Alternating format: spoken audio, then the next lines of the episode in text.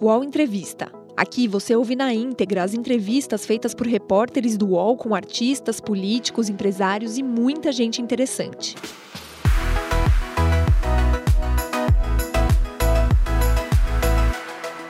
Olá, bom dia a todos e todas. Meu nome é Leonardo Sakamoto, sou colunista aqui no UOL e eu recebo hoje no UOL Entrevista Raquel Elias Ferreira Dodge, ex-procuradora-geral da República, que ocupou o cargo entre 2017 e 2019, tendo sido a primeira mulher a é, ser procuradora-geral da República. Bacharel em Direito pela Universidade de Brasília e mestre em Direito pela Universidade de Harvard, ela faz parte do Ministério Público Federal desde 1987 e coordenou também a Câmara Criminal do MPF.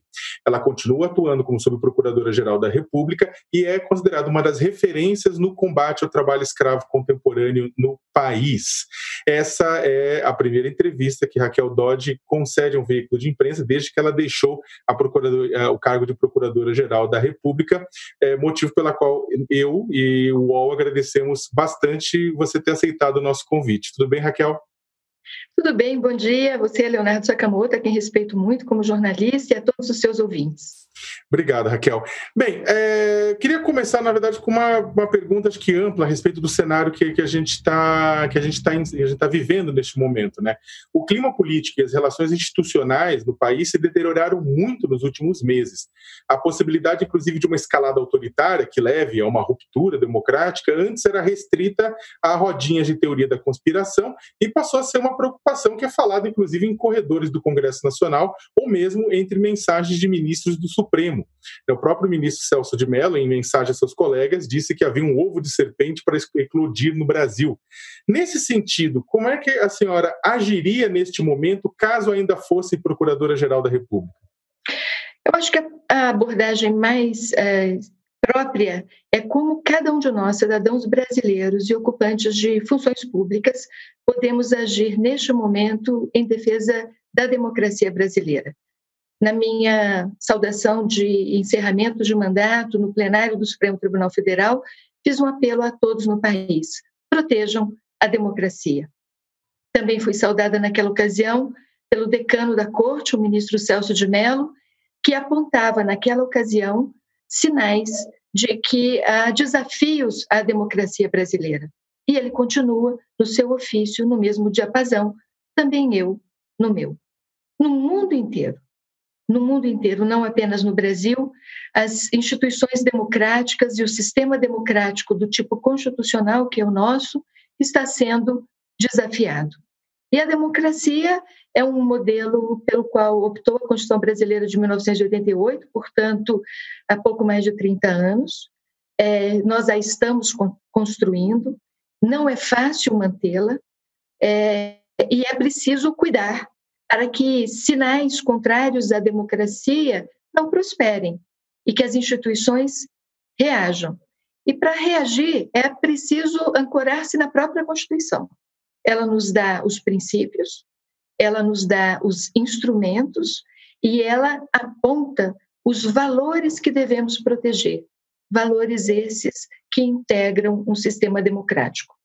O desafio é grande em várias áreas, na defesa ambiental, na proteção da vida e de direitos fundamentais, na proteção das liberdades humanas. E, e todos nós vimos ah, cotidianamente vários relatos sobre isso, atentatórios a esses valores constitucionais. É preciso, portanto, que cada cidadão relate, reaja, expresse a sua opinião e que as instituições públicas tomem as providências adequadas para proteger esses direitos e a própria democracia. O, a senhora falou discurso uh, final, do discurso da, da, sua saída né, da Procuradoria-Geral da República. Eu também, e por coincidência, eu li o discurso na preparação da entrevista, e nele a senhora fala que a, o Ministério Público ele tem que cumprir a sua função constitucional com independência e autonomia. Né? Foram duas palavras que estavam presentes no discurso, que era independência e autonomia. É, a senhora considera que o comportamento externalizado pela, pelo atual Procurador-Geral da República passa a imagem de independência e autonomia? Esse é um zelo que todo Procurador-Geral da República deve ter, e cada membro do Ministério Público nos estados e no Ministério Público da União deve ter. Zelar pela independência da instituição, pela independência da sua atuação no seu próprio ofício e pela autonomia da instituição. As pessoas, de um modo geral, devem achar uh, estranho falarmos com em, em, valores tão vagos, parecendo tão distantes da realidade como independência e autonomia do Ministério Público. Mas o que isso significa? Significa defender a Constituição quando uma lei é inconstitucional. E vimos muitas, muitas vezes aprovadas nos parlamentos estaduais e nos parlamentos no Parlamento Federal. É preciso também é, apontar erros em políticas públicas que sejam estruturalmente discriminatórias. É preciso apontar erros em políticas públicas que não sejam efetivamente inclusivas de todas as pessoas. E é preciso é, reprimir aqueles que cometem infrações. Para o Ministério Público fazer isso adequadamente, levando todas as questões que devem ser decididas ao conhecimento do Judiciário, investigar devidamente, ele só pode fazer isso bem, em plenitude, se tiver independência e autonomia. Se não tiver que responder ao governante de plantão. Se ficar receoso de contestar uma lei que afronta a Constituição. E esta independência e esta autonomia do Ministério Público é uma novidade na Constituição de 1988. Não existia antes. E é por isso que os relatos da atuação do Ministério Público, que estão nas primeiras páginas dos jornais e telejornais de todo dia, não de um dia, de uma semana, mas de todos os dias, é, precisa ser valorizado nesse contexto de que é uma garantia deferida na Constituição de 1988. Eu creio, Leonardo, que não é nunca é, demais celebrar é, diariamente a Constituição que temos. Ulisses Guimarães a inaugurou dizendo que era uma Constituição cidadã. E por que, que ela é cidadã? É porque todas as normas que estão nela inseridas giram em torno da defesa de direitos da pessoa e de direitos da sociedade. É, todas as normas da Constituição, dessa nossa Constituição de 1988, ela visa é, proteger a igualdade de todos perante a lei, defender que ninguém está acima da lei, mas também que ninguém pode estar abaixo da lei, que a lei não socorra ou não alcance. Quantos hoje estão a depender de seguro-desemprego, de direitos previdenciários, esperando uma perícia para ter acesso a um benefício?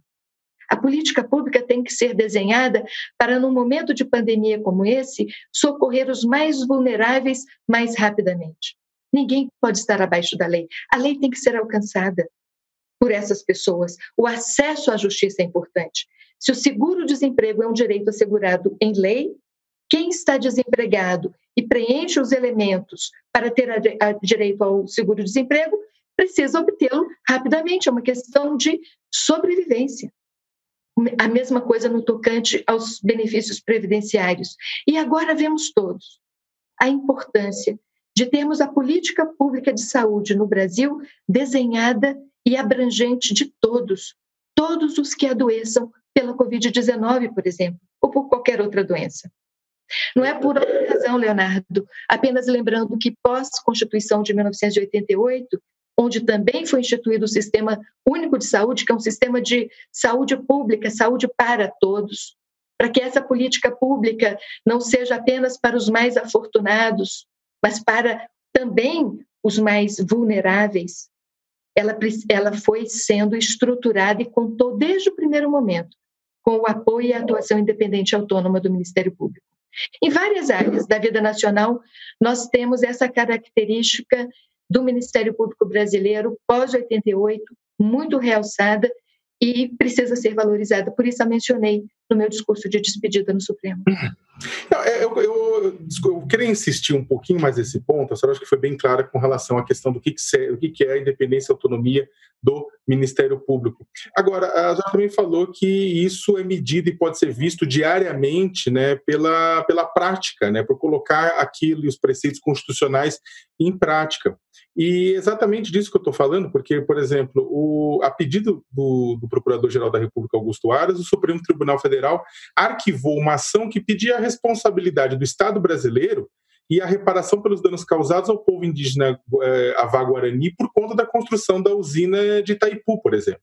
Então, o que acontece? Aquela era uma ação civil originária, 3300, representantes indígenas, inclusive, afirmaram que a PGR desistiu de garantir a proteção dos direitos da, da, daquela população uh, com a decisão. E era uma decisão baseada em pesquisas, em, em, estudos, em discussões internas da PGR e que vai ao encontro do que o próprio presidente da República, que tem, digamos, um comportamento um tanto quanto é, é, é, áspero com as populações indígenas, né?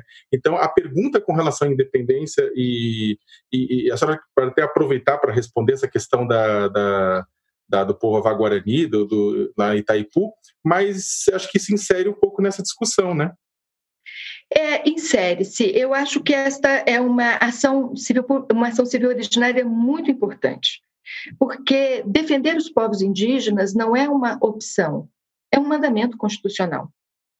A Constituição de 88 é cidadã porque também por demanda e por pressão dos movimentos sociais e do movimento dos indígenas brasileiros tem um capítulo dedicado à proteção indígena, uma população extremamente vulnerável dentro do Brasil. Na verdade, vários povos indígenas que falam várias línguas de etnias diferentes entre si, mas que carecem de uma efetiva proteção é, no, no Brasil, inclusive atualmente. Não é por outra razão que ajuizei é, no final do meu mandato, depois de um longo estudo feito por antropólogos e por procuradores da República, que acessaram mais de 200 relatórios e documentos sobre a situação do povo avá-guarani, verificamos que eles não haviam ainda sido indenizados após uh, os efeitos causados pela inundação para a construção do lago da usina hidrelétrica de Itaipu. Verificamos naquela ocasião, Leonardo, que não índios foram indenizados pela construção dessa barragem desse lago. Mas os Avaguarani não foram. E os estudos feitos e consolidados num livro que até publicamos em abril de 2019, por ocasião do, das, das, celebrações do Dia do Índio, nós verificamos que ah, havia inúmeros documentos que eh, atestavam a presença dos Avaguarani na região, naquela região da, do Salto de Sete Quedas e adjacências, que foram expulsos dessas terras em benefício da construção desta usina, mas até hoje perambulam sem uma terra reconhecida e sem condições de vida humana digna, dependendo, uh, esperando uma indenização do Estado brasileiro. E essa indenização ainda não veio. Por essa razão, eu propus essa ação acabou sendo arquivada. Mas eu espero muito que essa ação seja novamente proposta, porque os Avaguarani precisam desta indenização. Eles não só precisam, eles têm direito a ela, eles dependem dela para uma sobrevivência digna. E a nação brasileira, pós-Constituição de 88, assumiu esse compromisso muito claro de defender os índios, já tinha essa obrigação legal antes de 88. Após 88, isso ficou ainda mais claro.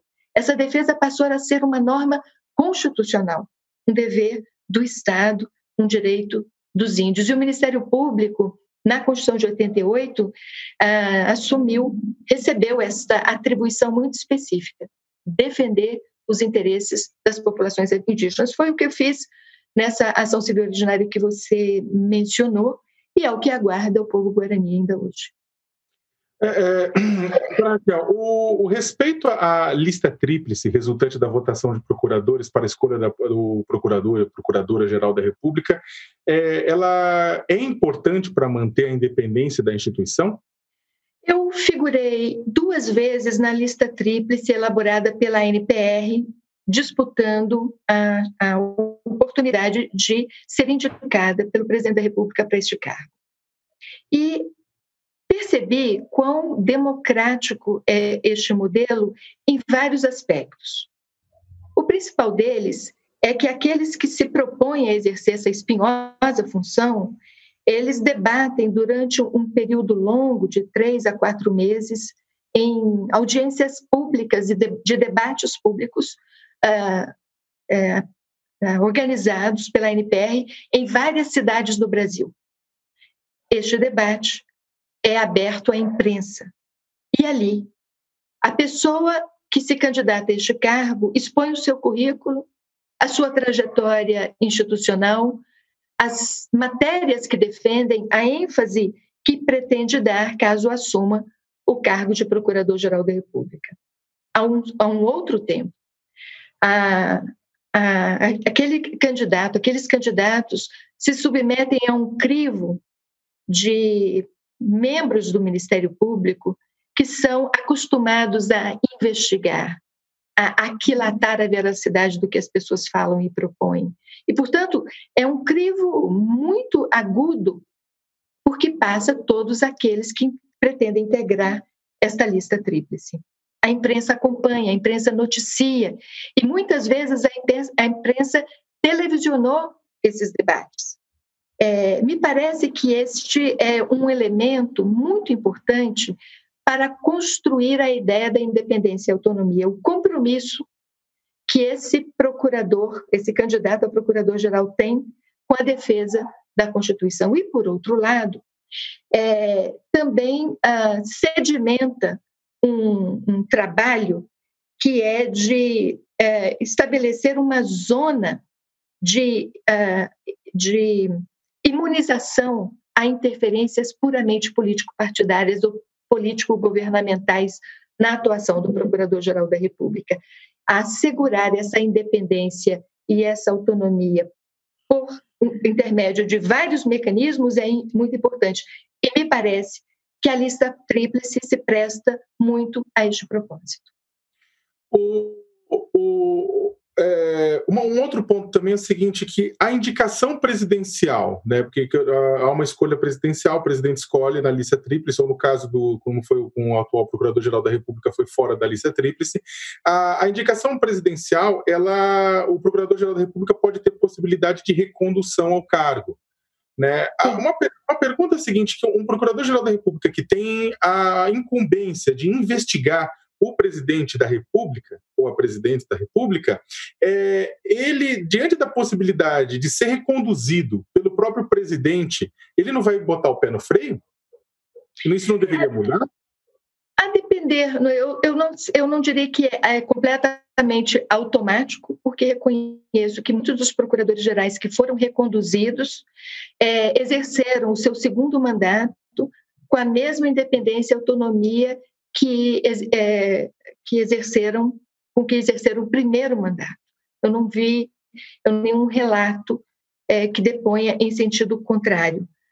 Mas é fato que este é um cargo de atribuições muito agudas no, no, no, sistema de freios e contrapesos estabelecidos na Constituição brasileira. E é preciso assegurar que este mandato seja exercido com independência e com autonomia. É, me parece e aqui eu defendo essa ideia já há algum tempo, me parece que estender o, tamanho do mandato do procurador-geral, vedando recondução, seria uma alternativa que socorre melhor a ideia de independência e autonomia. Você veja que, na maioria dos países, o mandato é longo, como em Portugal, de oito anos, como no Uruguai, que me parece que é oito anos também. A, a maioria dos países tem mandatos de procurador-geral superiores a cinco anos. No Brasil, o mandato é de dois anos. Por experiência própria, posso afiançar que esse período é muito curto para fazer tudo que se pode ser feito, até para conseguir iniciar uma investigação que, de, de, um crime grave, por exemplo, e ver o inquérito concluído e a, e a denúncia pronta para ser ajuizada num período de dois anos. Nós sabemos que a maioria de crimes, como crimes do colarinho branco, demandam um tipo de investigação que, que exige quebras de sigilos bancários, telefônicos, telemáticos, análises de lavagem de dinheiro, e isso demanda tempo. Então, esse mandato me parece extremamente curto. No período de dois anos em que me eh, em que contactei procuradores gerais de vários países, da América do Sul, da Europa, da África, da Ásia, é, sempre conversávamos sobre o tamanho do mandato do Procurador-Geral da República no Brasil e todos eles manifestavam é, grande surpresa por sabê-lo tão curto. É, é, também a minha posição. Eu acho que é curto e, e, e talvez é, fortalecesse a ideia da independência e da autonomia se o mandato fosse mais longo, é, mas sem recondução. Uhum. E, e, só para assinalar, a independência e autonomia do Ministério Público, do Procurador-Geral, não é para a corporação, não é para o Procurador-Geral. Não é leite de vaidade, uma, um, um, uma, um elemento que assegura, ah, que bom que. Não, esse mandato, é, esse, esses dois fatores, independência e autonomia, asseguram que as normas serão efetivamente cumpridas, não interessa o quê, que os direitos dos mais frágeis serão garantidos, não importa a resistência e a pressão, inclusive dos governantes de plantão. Então, é, são elementos para a sociedade, para a democracia e não para a própria corporação.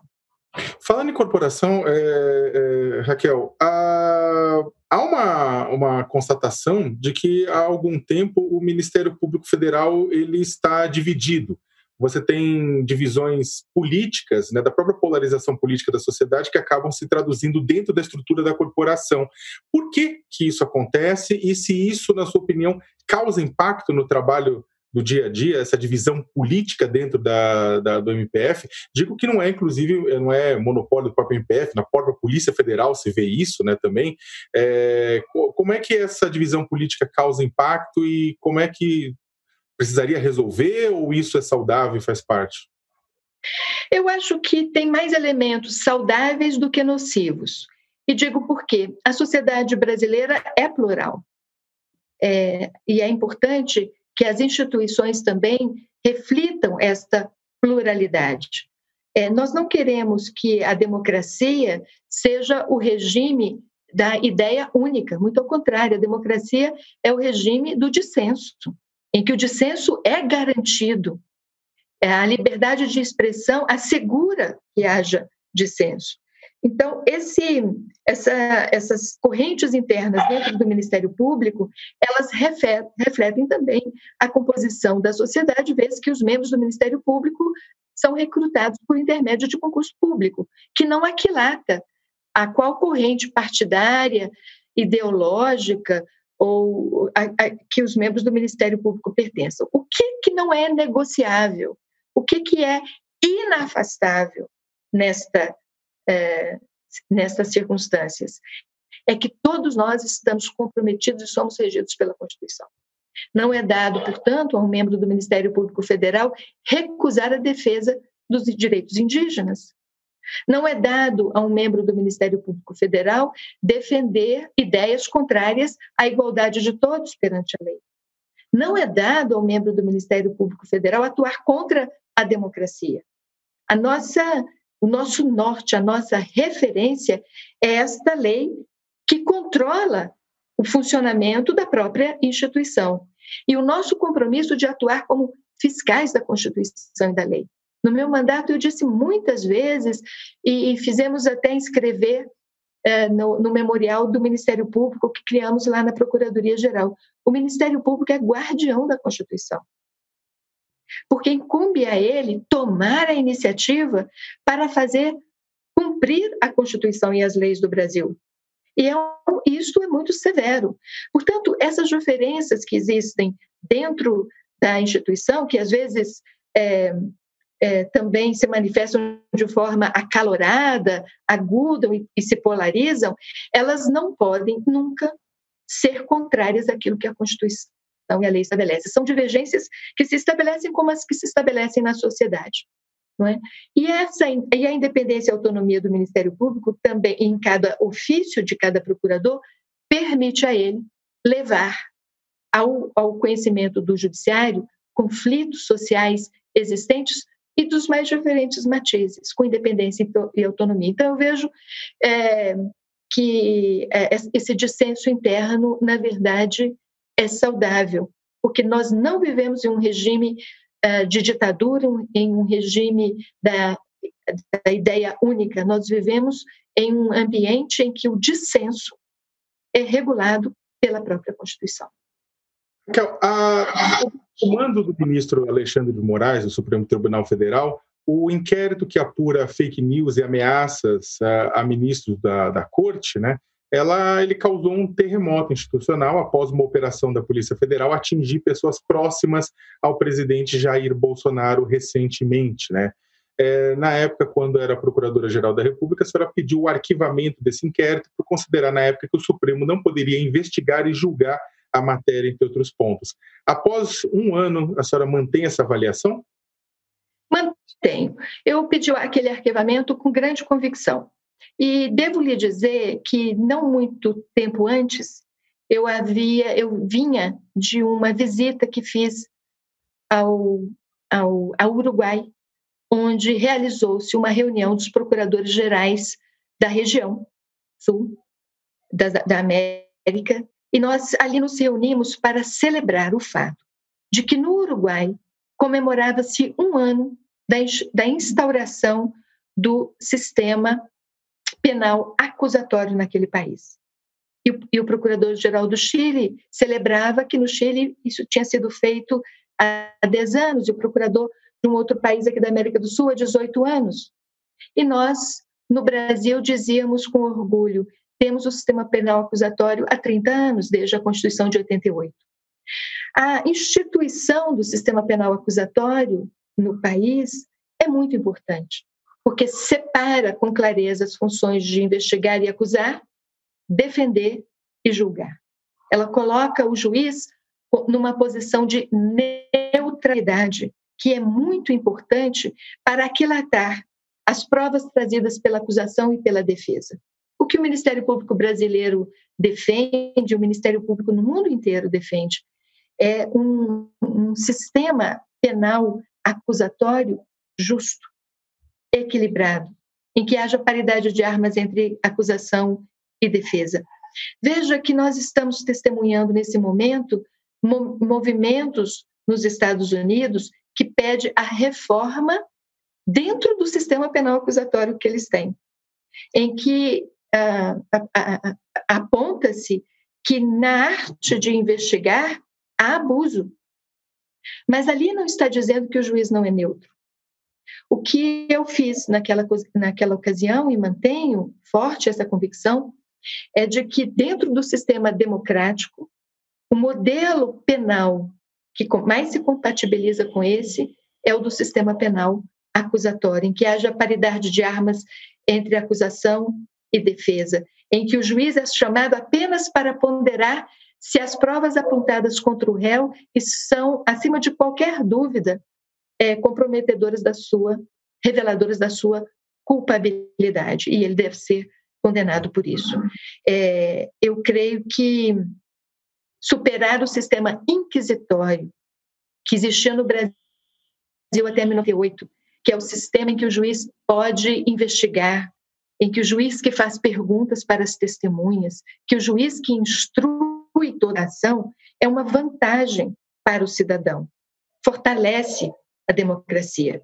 Veja que nós, quando estudamos história e aprendemos que a, a Inquisição fazia isso, era o juiz que investigava e punia, é, é um modelo de repressão excessiva, de repressão em que a neutralidade do julgador não estava assegurada.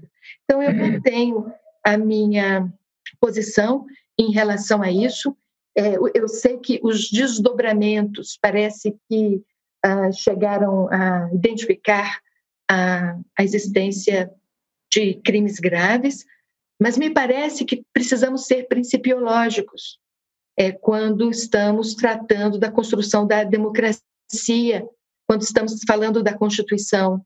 Se a Constituição diz compete ao Ministério Público privativamente a tarefa de acusar e que o Ministério Público tem poderes investigatórios e que a polícia é que faz a investigação, isso deve ser é, muito ah, é, aquilatado, respeitado.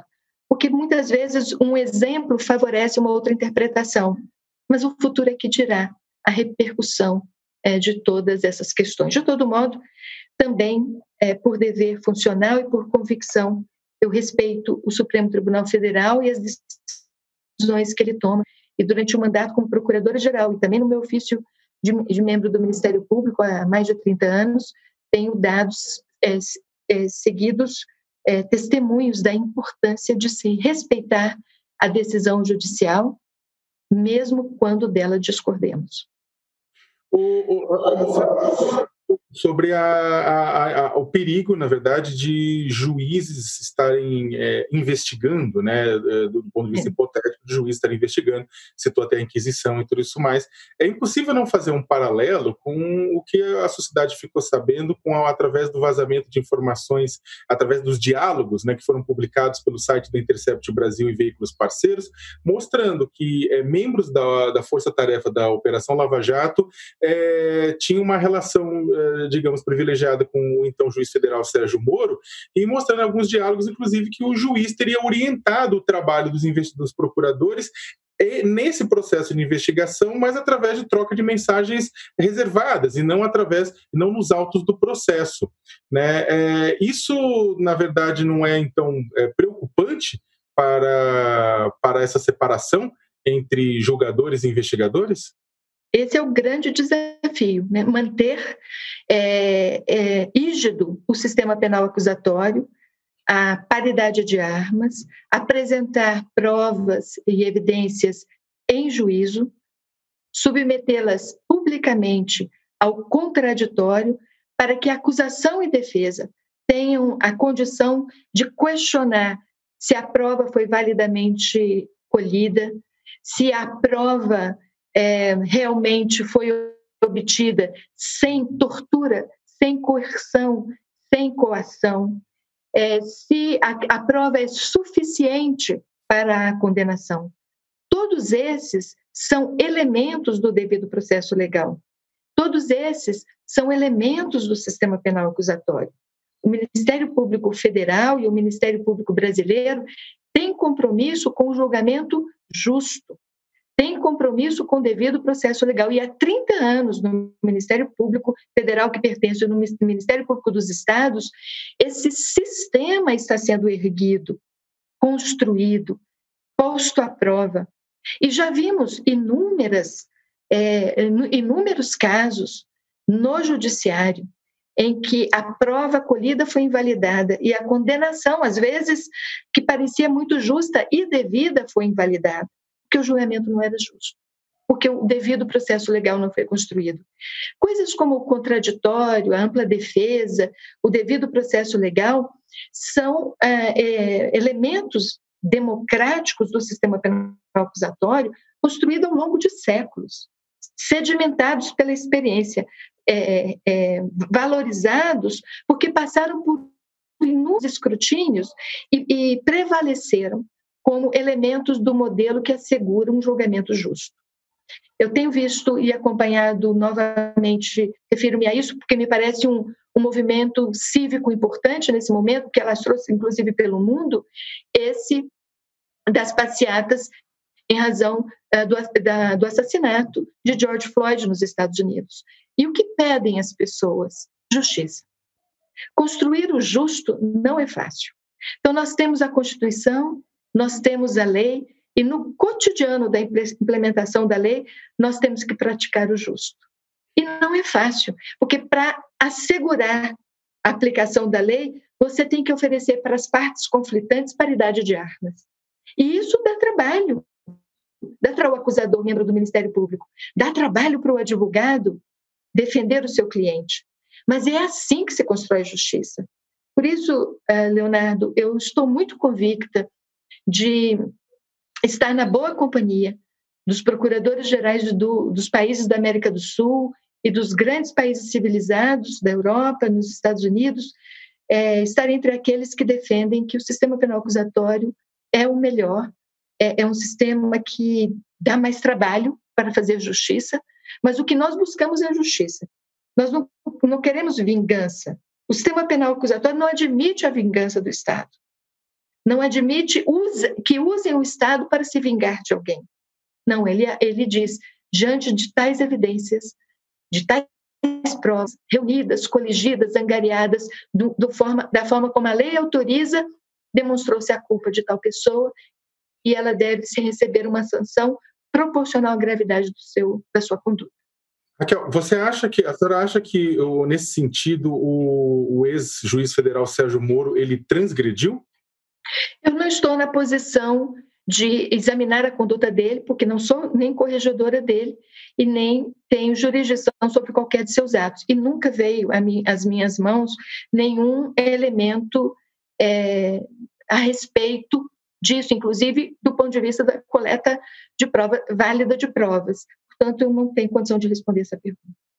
Entendi.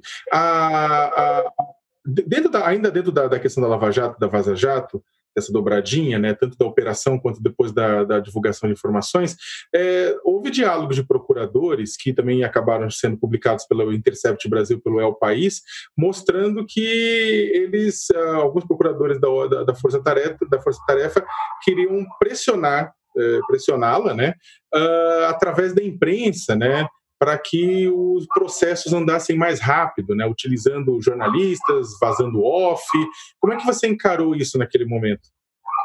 Olha, todas as pressões consideram é, legítimas, vêm da sociedade civil, vêm do, dos colegas do Ministério Público.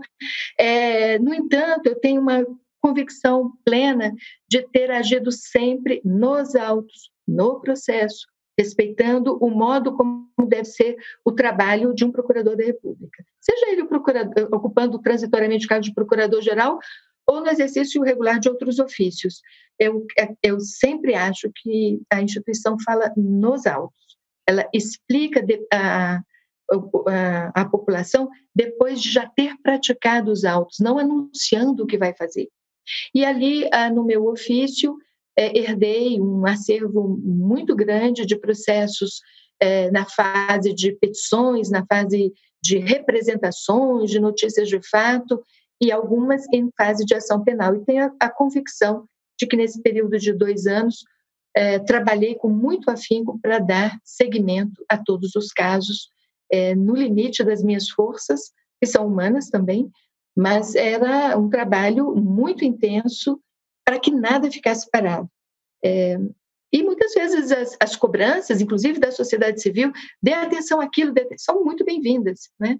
que são alertas. E ali é um acervo é, enorme de, de casos e petições por darem início a investigações e alguns outros é, já em curso. Então, ações penais que estavam em curso foram em curso no Supremo foram instruídas, no STJ também, firmamos delações premiadas, arquivamos o que precisava ser arquivado, fizemos alegações finais nos casos que já estavam uh, toda a prova construída, enfim, uh, um trabalho intenso para fazer justiça, não para uh, usar o, o sistema penal para vingar.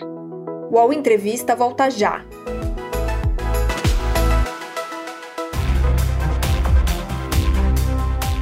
Baixo Clero é o podcast de política do UOL. Toda semana eu, Carla Bigato, converso com os comentaristas Maria Carolina Trevisan e Diogo Schelp sobre temas que dominam a pauta política brasileira. Você pode ouvir o Baixo Clero e outros programas do UOL em uol.com.br podcasts, no YouTube e também nas principais plataformas de distribuição de podcasts. O UOL tem uma novidade que vai ajudar a sua empresa a entrar no mundo digital. É o Meu Negócio Não Para, que ajuda pequenos empreendedores do Brasil a superar o cenário de crise provocado pela pandemia da Covid-19. Acesse uol.com.br barra Meu Negócio Não Para. É, Raquel, ah, falando de um caso, falando de auto de processo, é um caso que ainda choca o Brasil, que ainda repercute bastante, que é o caso do assassinato de Marielle Franco e de seu motorista Anderson Gomes. Né? Numa denúncia que foi enviada ao Superior Tribunal de Justiça, né, a Procuradoria-Geral da República, sob seu, sob seu comando, apontou na época o ex-conselheiro do Tribunal de Contas do Rio de Janeiro, Domingos Brazão, como o arquiteto do homicídio da, de Marielle e de Anderson, né? Uh, e a, desde então a linha de investigação não, não caminhou para isso, mas caminhou para outra linha que coloca Rony Lessa como executor, mas que ainda não apontou mandantes, né? É, é. Eu queria que você avaliasse isso. Por que que, por que, que Brasão não foi é, por que, que essa linha com Brasão não, não, não deu sequência? Uh, o que, que a gente pode esperar disso? Leonardo, a sua pergunta me dá a oportunidade de falar sobre isso, ainda não dei entrevista sobre esse assunto, é, de, em alguns aspectos, ainda que brevemente. O primeiro é que o assassinato da Marielle e do Anderson são um, é, um, é, são um fato histórico muito importante na história brasileira, porque calou-se uma representante da população eleita é, no estado do Rio de Janeiro.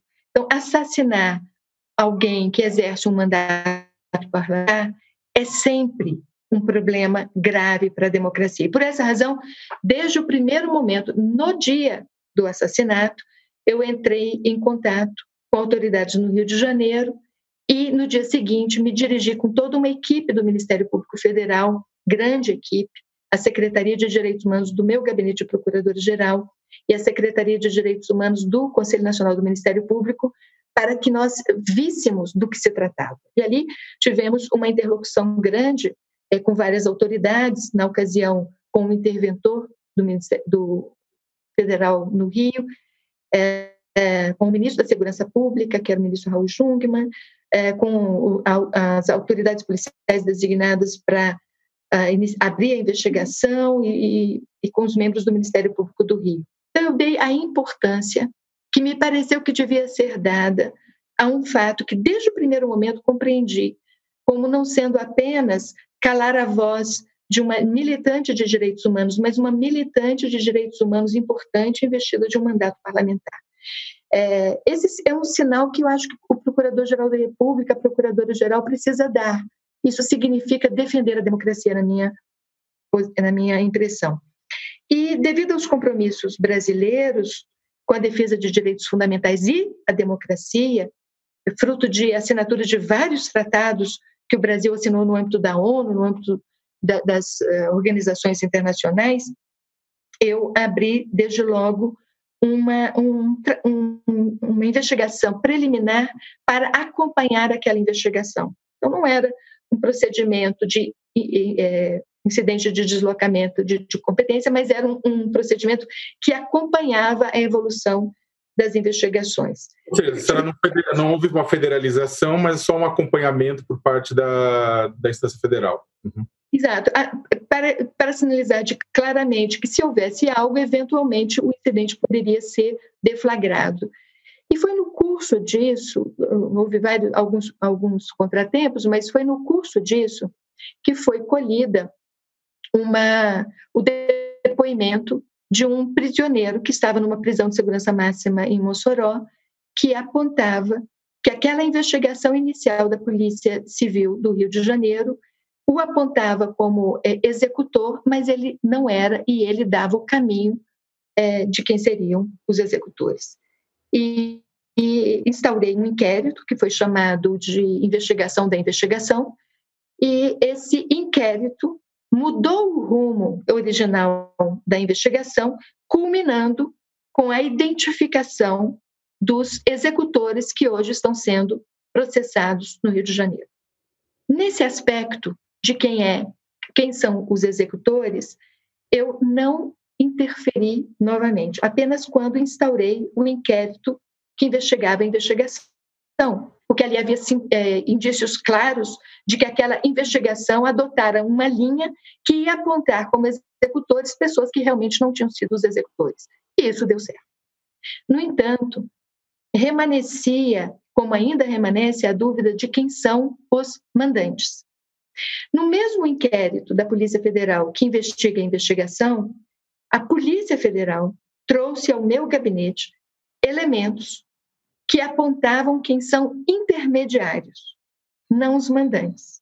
E é esse, essa é a denúncia que apresentei ao Superior Tribunal de Justiça, em face da pessoa que você nominou e outros, porque ali a Polícia Federal é, descobriu elementos de pessoas que intermediaram é, a, intermediaram ações para obstruir a justiça. O que eles queriam é manter o curso da investigação de executores, intermediários e mandantes fora dos verdadeiros culpados.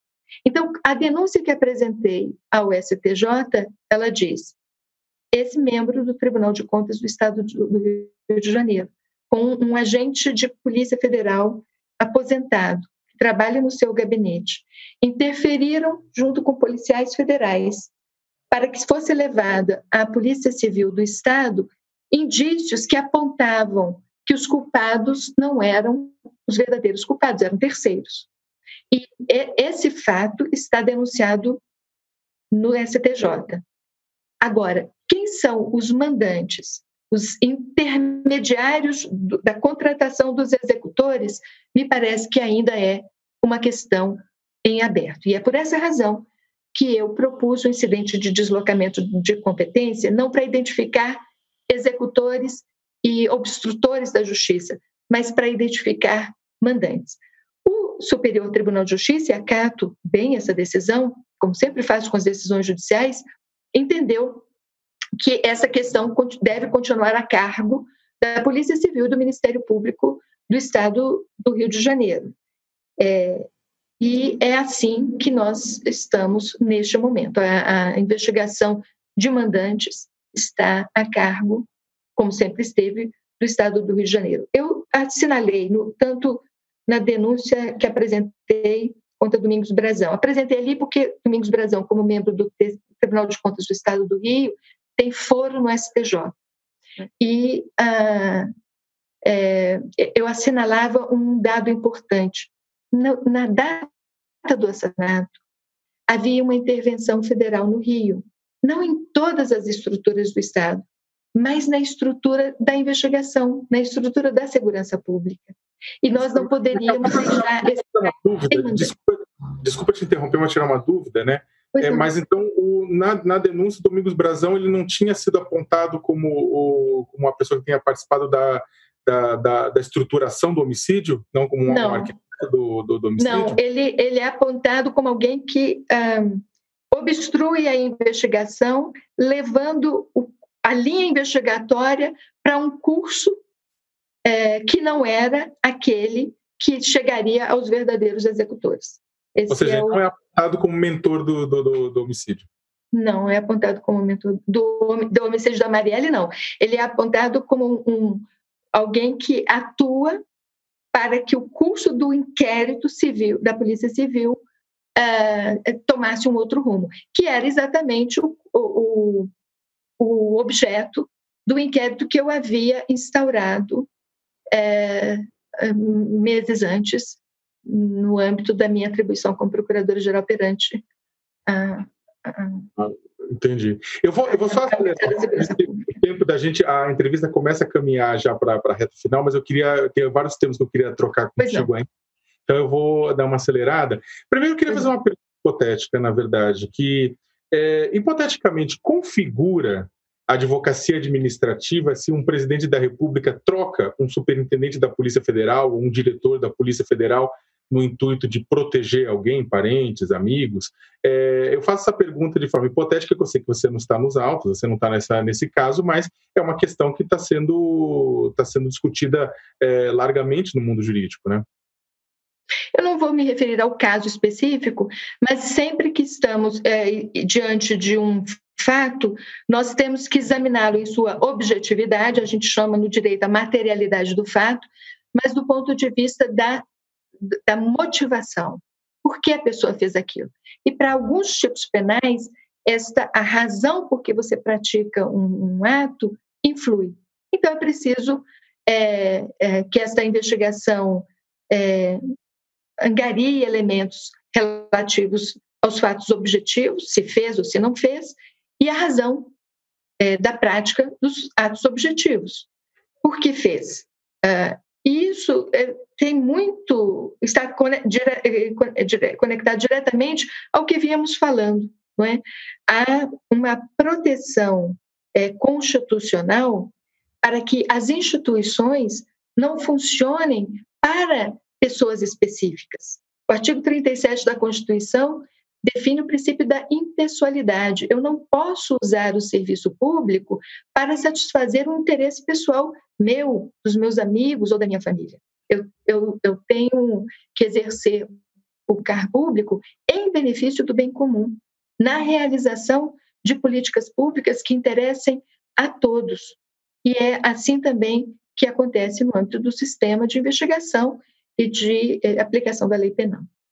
O, o, presidente da República ele tem sido criticado por, o presidente Jair Bolsonaro tem sido criticado por atuar contra medidas de isolamento social preconizadas pela Organização Mundial da Saúde, pelo Ministério da Saúde e adotadas por governos e prefeituras no intuito de combater a pandemia de coronavírus, né? É, do seu ponto de vista, ele pode ser responsabilizado judicialmente por conta disso no Brasil ou mesmo em instâncias internacionais?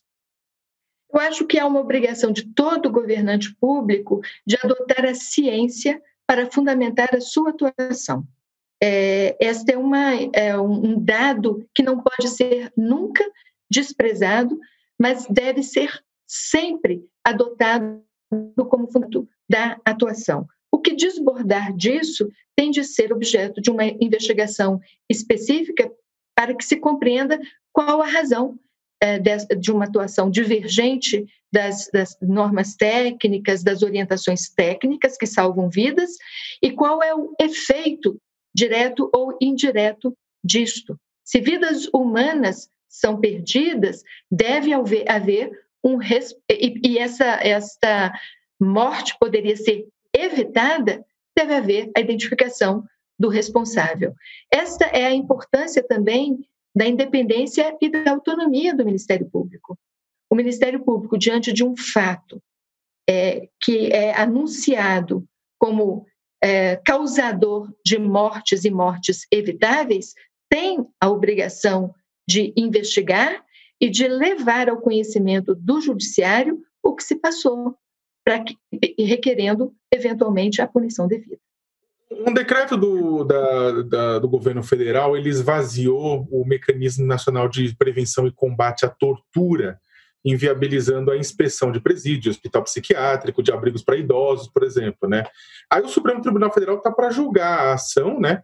E que pode vir a suspender a eficácia desse, desse decreto presidencial e considerado inconstitucional, né? Uh, quando deputado federal, o próprio presidente afirmou que pau de arara funciona e que ele é favorável à tortura, né? Qual que é o impacto do resultado dessa ação? Eu espero que o impacto seja o restabelecimento do mecanismo nacional contra a tortura. Leonardo, esse me parece um dos mais importantes elementos de política pública contra o abuso uh, de poder, o abuso estatal, a dores infligidas às pessoas que, que temos no Brasil.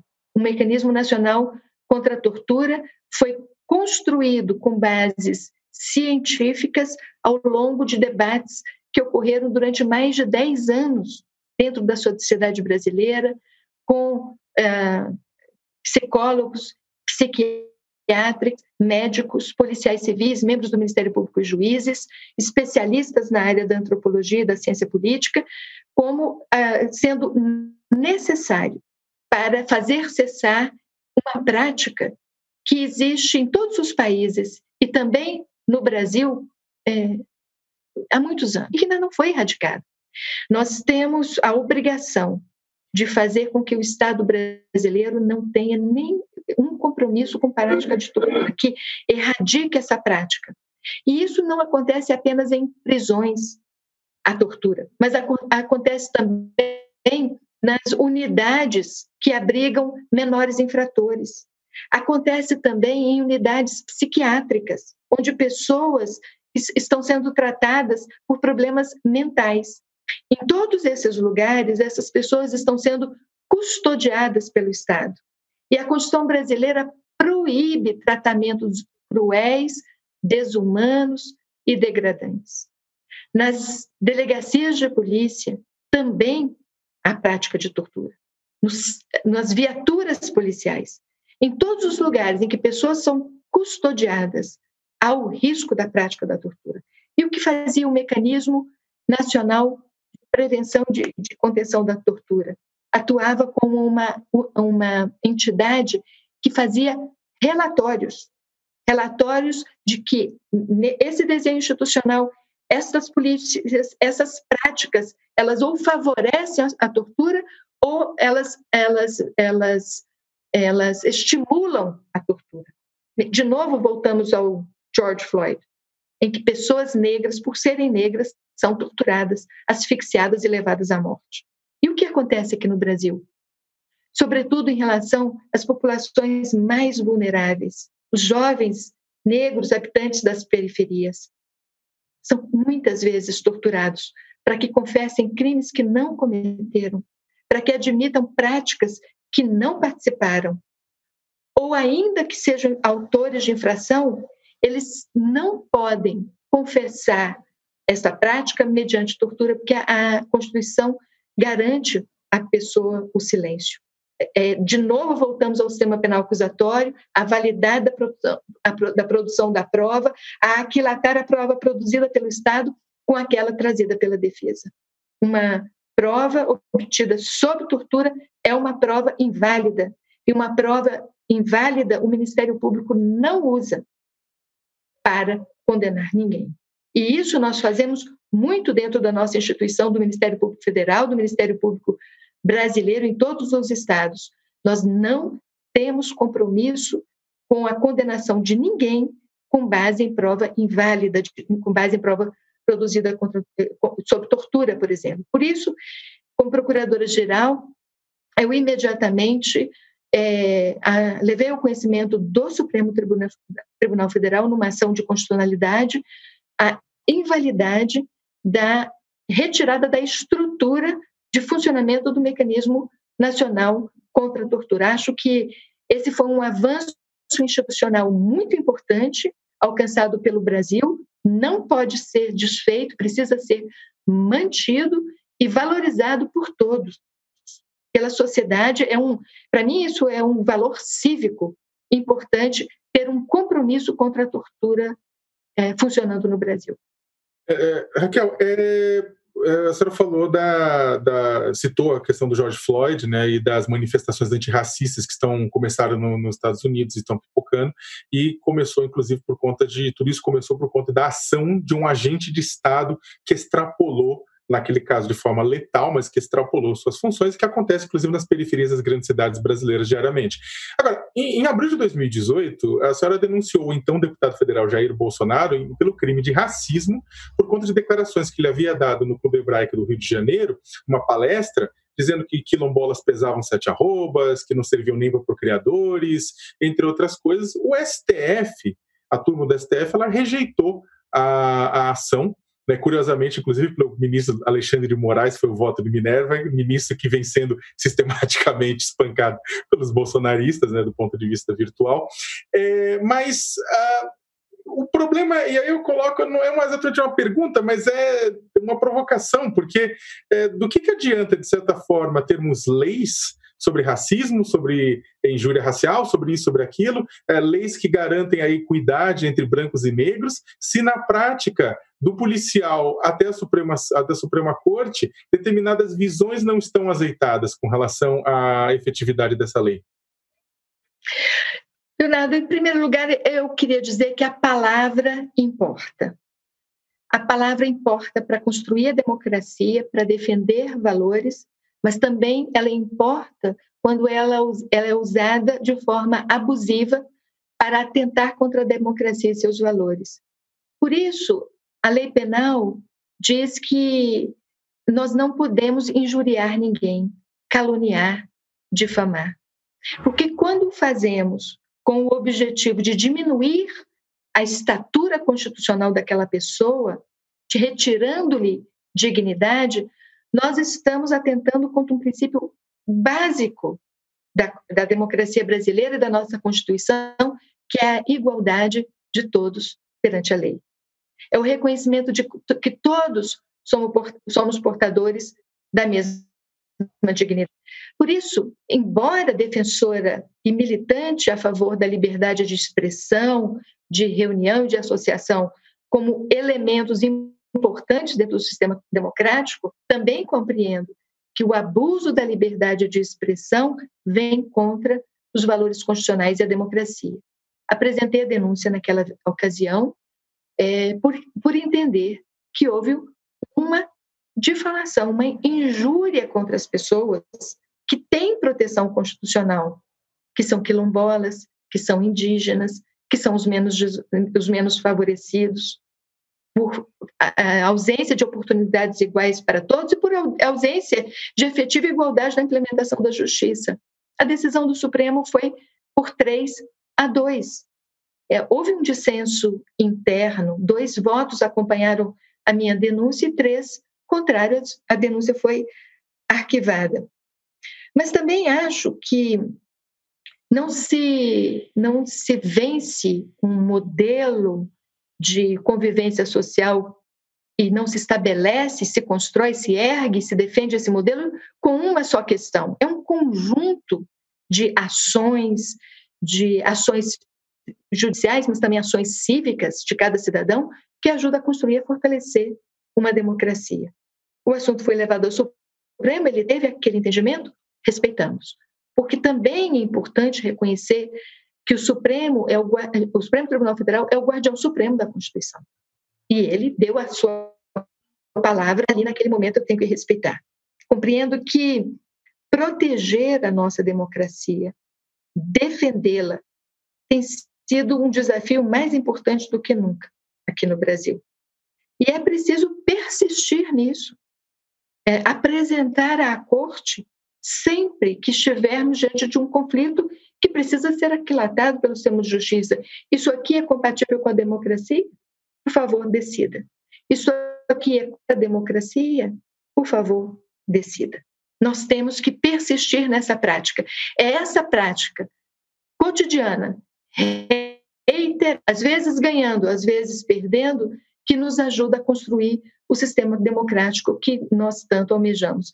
E acho que posso dizer, avançamos muito nos últimos 30 anos. Nós hoje temos uma sociedade civil mais madura, temos uma imprensa alerta, investigadora, curiosa, que vai aos detalhes, que não se contenta com uma, uma explanação é, simplória e básica, ela quer o detalhe, ela quer a informação mais precisa para levar ao conhecimento dos seus leitores e da sociedade em geral. E isso vai solidificando muito a democracia brasileira. Não é por um ato só, não são por dois atos, não é por um conjunto de atos praticados no mandato ou no ofício, mas é pelo conjunto de manifestações da população brasileira com todo o dissenso que existe dentro dela. Eu tenho umas duas perguntas para fazer para ti antes do, do nosso mas a primeira é, acho que puxando o gancho com relação à imprensa. Alguém vai dizer que isso é corporativismo, mas não é. Até porque é o seguinte: o Brasil ele tem aparecido no topo do ranking de violência contra comunicadores em todo o mundo né? É. E, e, ao mesmo tempo nós temos um, infelizmente, um baixo índice de responsabilização de mandantes de ataques contra jornalistas, o que acabou de certa forma essa impunidade ajudando a naturalizar a violência. Contudo, com o tempo essa violência ela deixou de estar restrita a casos mais no interior do país, onde ser jornalista sempre foi um grande perigo, e passou a ser institucionalizada, inclusive pelo Palácio do Planalto, que parece ter preferência, inclusive, por jornalistas mulheres quando há ataques sistemáticos eh, por parte parte do presidente ou de seus aliados. Na sua opinião, o que vivemos hoje é uma coisa fruto do momento em que a gente está, ou ele é fruto do fato do Brasil nunca ter lidado bem com, com a violência contra jornalistas? Eu acho que esse histórico de déficit de proteção dos jornalistas e de punição dos seus agressores é um elemento muito importante para que haja uma continuidade nesses ataques. Mas também acho que o fato de o jornalismo brasileiro estar cada vez mais pujante, mais ativo, mais inquisidor, mais indagador, tem auxiliado, tem uh, provocado, tem ensejado, acho que é melhor a palavra, esta reação mais violenta. Ela é desejável? Não. Ela tem talvez o, o como havia as provocações por ameaças e por assassinatos, ela tem uma um objetivo de fazer calar a voz da imprensa, fazer calar a voz do jornalista. Como em, em ataques ao Ministério Público, ao Judiciário, a policiais, a militantes de direitos humanos, a defensores públicos, têm tido no país o mesmo propósito. Não podemos nos esquecer de Dorothy Stang, que foi assassinada porque era não só uma militante, mas sobretudo porque ela dava voz aos, aos, aos camponeses. Marielle Franco dava voz aos, às pessoas que ela representava, negros da periferia do Rio de Janeiro, militantes de direitos humanos. Os jornalistas são hoje a, a, express, a voz mais visível e mais eloquente da necessidade de proteger a democracia, de proteger liberdades e de proteger direitos. Não só direitos individuais, direitos difusos também. Falemos, por exemplo, da importância das reportagens jornalísticas que mostram aquilo que está muito distante de nós que habitamos as cidades e as grandes cidades a devastação da Amazônia. Não fosse a lente do jornalista, que num sobrevoo, que filma uma queimada, que perto do solo mostra a derrubada das árvores, como saberíamos? O jornalista é o primeiro arauto da violação de direitos humanos no Brasil e o primeiro arauto da necessidade de estarmos em constante defesa da democracia. Ele ecoa isso. E por isso, nós temos que superar, Leonardo, essa dívida que temos em relação à efetiva punição daqueles que agridem jornalistas e que agridem a imprensa.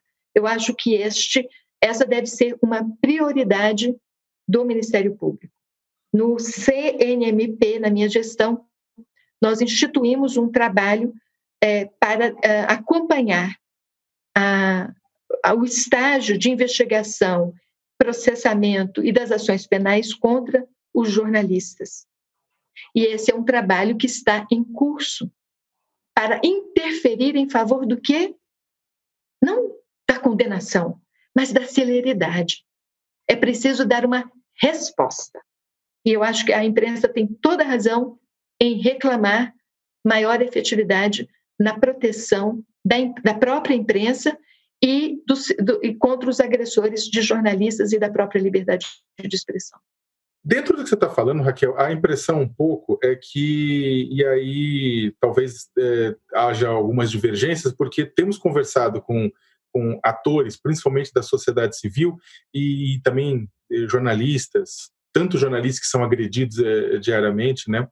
E a impressão corrente é que, pelo que, o que você está falando, que ao utilizar os mecanismos de Estados, as instituições, para fazer valer os direitos dentro, desse, dentro de uma democracia, isso tudo valeria se as instituições estivessem funcionando normalmente, mas a impressão coletiva, e talvez da gente que esteja fora né, na imprensa ou na sociedade civil, né, fora da, das instituições, é de que elas já não estão funcionando normalmente, que houve um esgarçamento de determinados processos e determinados direitos não conseguem ser efetivados devido a um ataque sistemático, que é um atrás do outro, um atrás do outro, muitas vezes vindo do próprio Poder Executivo, é, a, os ataques. Né?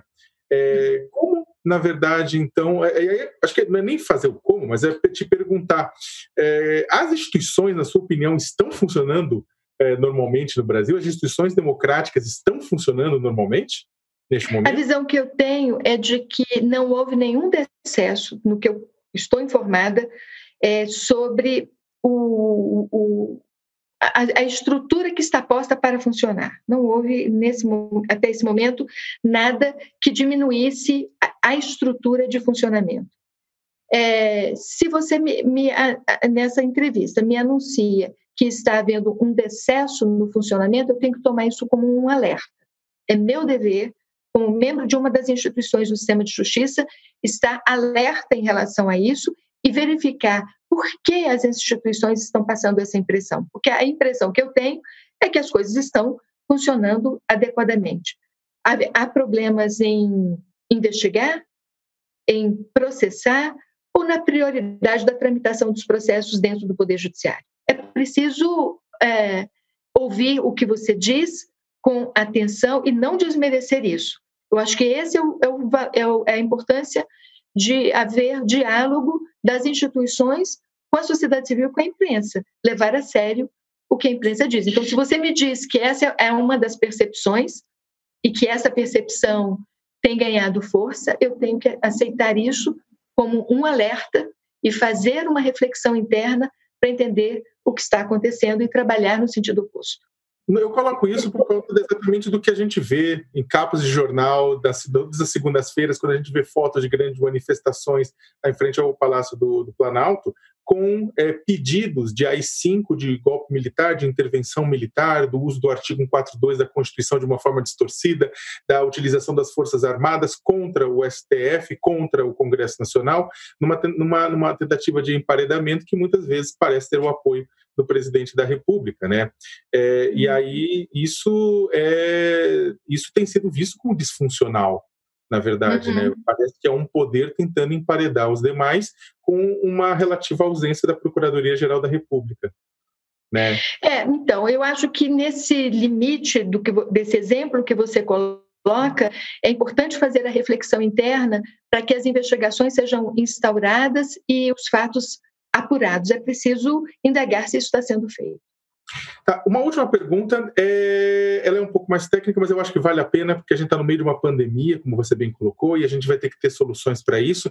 É, em meio à pandemia, está se discutindo muito congelamento ou redução de salários de servidores públicos, né? E aí trata-se muitas vezes uma enfermeira ou um professor como um deputado federal ou um magistrado, né? No mesmo, mesmo nível. Agora, há servidores públicos que recebem muito acima do teto do funcionalismo, uh, ou seja, do teto do salário de ministros do Supremo Tribunal Federal auxílios e penduricalhos entre procuradores, magistrados, e há fundos que distribuem honorários de sucumbência, honorários a advogados públicos que ganham processos judiciais para defender governos. Né? É, esses dois temas podem avançar? Existe possibilidade de, da discussão de que é, você consiga estabelecer de fato um teto no funcionalismo público ou, ou, esse momento não vai, não vai permitir? Porque os recursos disso poderiam ser utilizados para amenizar as dores da pandemia. Exato, eu acho que nesse momento a pandemia ela nos traz essa importante reflexão sobre o nível de pagamento dos servidores públicos e sobretudo esses que exercem essas funções absolutamente essenciais para toda a coletividade, médicos, enfermeiros, profissionais de saúde, de, de um modo geral, fisioterapeutas, terapeutas, psicólogos, psiquiatras, recuperadores da mente e do corpo das pessoas, eles precisam de uma, de uma remuneração à altura. Vejo, por exemplo, um debate muito importante hoje sendo travado em relação a municípios distantes que não conseguem contratar médicos e enfermeiros, porque não há interessados a ir aí desempenhar essas funções importantes em lugares que a, a maioria considera inóspito, distantes de suas, de suas famílias, com escolas precárias para seus filhos, com dificuldade de empregos para uh, uh, uh, o casal, enfim, há uma série de dificuldades que precisam ser resolvidas com uma política pública adequada, que ofereça atratividade para os profissionais de saúde, não importa onde as pessoas estejam morando. Nós não podemos mais é, fomentar um serviço público de saúde que consiste em comprar ambulâncias que transportem as pessoas doentes do município do interior para a capital ou para a cidade média, onde há um hospital de referência mais próximo. É preciso levar saúde onde as pessoas moram. E, e para isso é preciso contratar e pagar bem médicos e profissionais de saúde, assim como professores. Nós precisamos de educação pública de qualidade para todos, ninguém abaixo da lei. A Constituição manda dar saúde pública, é dever do Estado, o serviço de saúde pública e o serviço de educação pública até a, a, antes da universidade. Logo, em qualquer município, em qualquer lugar, nós precisamos de bons professores, bons profissionais de saúde bem pagos. Como fazer isso? É preciso desenhar uma política pública eficiente. E tenho visto esse, esse é, um início de debate sobre isso, começando pela remuneração. Talvez com a noção de corte, onde cortar para dar para terceiros. E a pretensão é de cortar salários dos servidores, que, que alguns servidores já recebem. Eu, a respeito disso e do teto constitucional, porque ele já existe, o mandamento de teto constitucional é o salário do ministro do Supremo Tribunal Federal, ajuizei uma série de ações de inconstitucionalidade no Supremo Tribunal Federal contra o pagamento de honorários de sucumbência para advogados públicos. Eu entendo que os advogados públicos, como os juízes, os procuradores, os policiais, os médicos, os enfermeiros, devem ter a sua remuneração balizada pelo teto. Acima do teto, ninguém, ninguém recebe. Fizemos no, no âmbito do Ministério Público, no CNMP e no CNJ, um levantamento de todos os pagamentos feitos a membros do Ministério Público, inclusive os tais penduricalhos. E essas informações são públicas. Onde existe um penduricalho, o Procurador-Geral da República tem proposto a ação de inconstitucionalidade daquele, da lei que autoriza o penduricalho no Supremo. Isso para juízes e promotores. No tocante aos honorários de, de impugnei também, porque entendo que a advocacia pública é um serviço do Estado e o advogado deve receber o que a lei determina que seja a sua remuneração. Os honorários de sucumbência, que é aquela verba que o juiz manda pagar ao vencedor da ação, ele deve retornar para os cofres públicos e financiar o serviço da advocacia pública e, quem sabe, financiar um aumento do pagamento dos profissionais de saúde e dos profissionais de educação. Mas não pode ser uma verba, é o que eu defendo na ação, considerada indenizatória, que não está indenizando nada. Ela não pode ser considerada imune a imposto de renda e a, a incidência da contribuição previdenciária e, ao mesmo tempo, ser paga para os advogados aposentados. Essa é uma boa discussão que considero que fere o teto constitucional e que precisa ser também trazida ao conhecimento público, porque a verba dos honorários de sucumbência tem integrado um fundo para ser distribuído e rateado entre os advogados públicos, que a lei considera ter natureza privada, mas é administrado por gestores públicos. Enfim, uma situação de que me parece absolutamente incompatível com a Constituição vigente. E nesse momento em que se busca é, é, fundos para financiamento de gastos durante a pandemia, me parece que aí tem uma boa fonte orçamentária. Isso não está lá na ação, é uma, uma, um fato novo, mas impugnei realmente porque considero um dever é, é, institucional zelar para que todos os servidores públicos recebam até o teto da Constituição. Eu quero agradecer muito, estourou nosso tempo, mas eu queria agradecer muitíssimo a Raquel Dodge, ex-procuradora-geral da República no período entre 2017 e 2019. É, Raquel, muito obrigado por ter conversado aqui com os internautas do UOL né, os amigos e amigas do UOL, e desejo para você boa sorte no trabalho e cuide-se, porque vivemos uma pandemia. Muito obrigada. Cuide-se também. Muito obrigada pelo convite. Um bom dia. Muito obrigado a todos e todas e até lá. O UOL Entrevista tem edição de áudio de Amer Menegassi e coordenação de Diogo Pinheiro.